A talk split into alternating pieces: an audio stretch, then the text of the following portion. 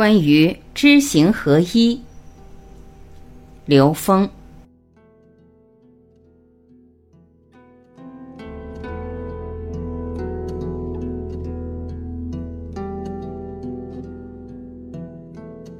有人问刘峰老师，如何才能做到知行合一呢？道理上明白，但是无法落实在事情上。那道理是真明白还是假明白？刘峰老师回答：理和事本来像王阳明说的“知行合一”，知就是行，行就是知，你的行就代表了你的知。你能做到，就说明你知道的东西就是这样。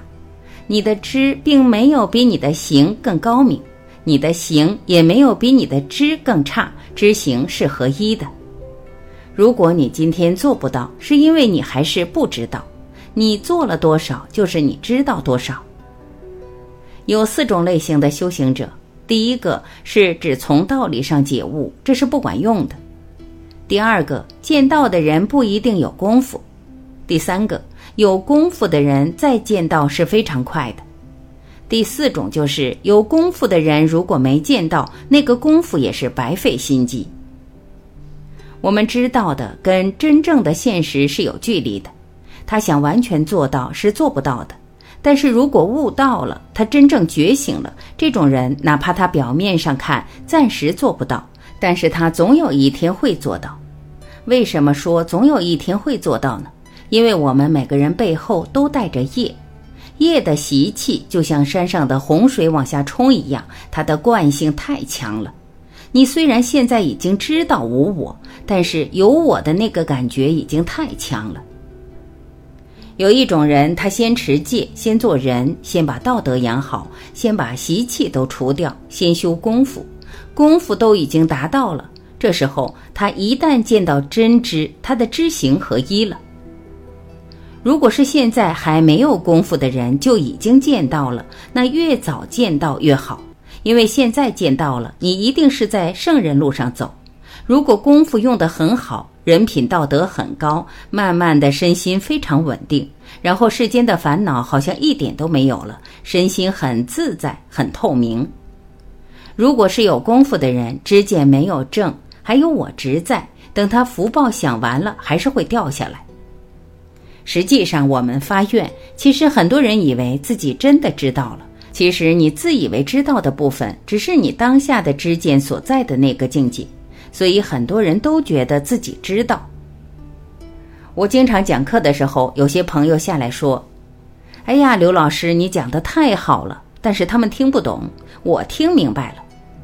其实，我站在一个客观的角度去看，每个人能够认为知道的那部分。只取决于他的认知在哪个境界，而且很多人是在知识层面知道。很多人发愿，他没进入那个状态，为什么没进入？因为他不会进入这个状态，因为他没训练过专注。我们在现实生活里，我们天天遇到各种信息，那么发愿只是很多种信息中的一种。这种信息在进入我们的意识以后，它在我们真正的主意识里面起到的作用是有限的。这就是说，我们虽然发了愿，虽然知道道理，但是它跟我们整个能量的行为整体，它共振不起来。我们要为真正获得真知和智慧创造条件，创造条件就是我们现实中是否真能学会专注。你真的能够把你的整体能量。全部调频成相对一致的共振态，这时候一个指令进来，你的整体都会按照这个指令去共振了。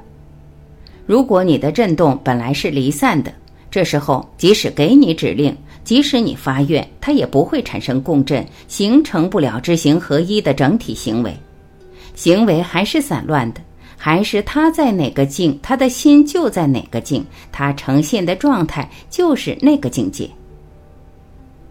愿力能不能发生作用，跟我们在修炼的过程中能不能把我们的整个身心全部调制到同频状态有关。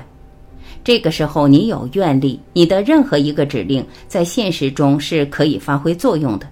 这个时候达到的知行合一，它是有形跟无形高度的合一，它叫意识能量和物质能量高度和谐于当下。所以修炼是两个方面，一个要修在这个时空存在能量的和谐度，另外一个就要有大愿不断的引领。真正的知行合一，真正的大愿要发生作用，一定跟现实生命状态的和谐存在是有关系的。只要有一点不和谐，纵向提升就不可能。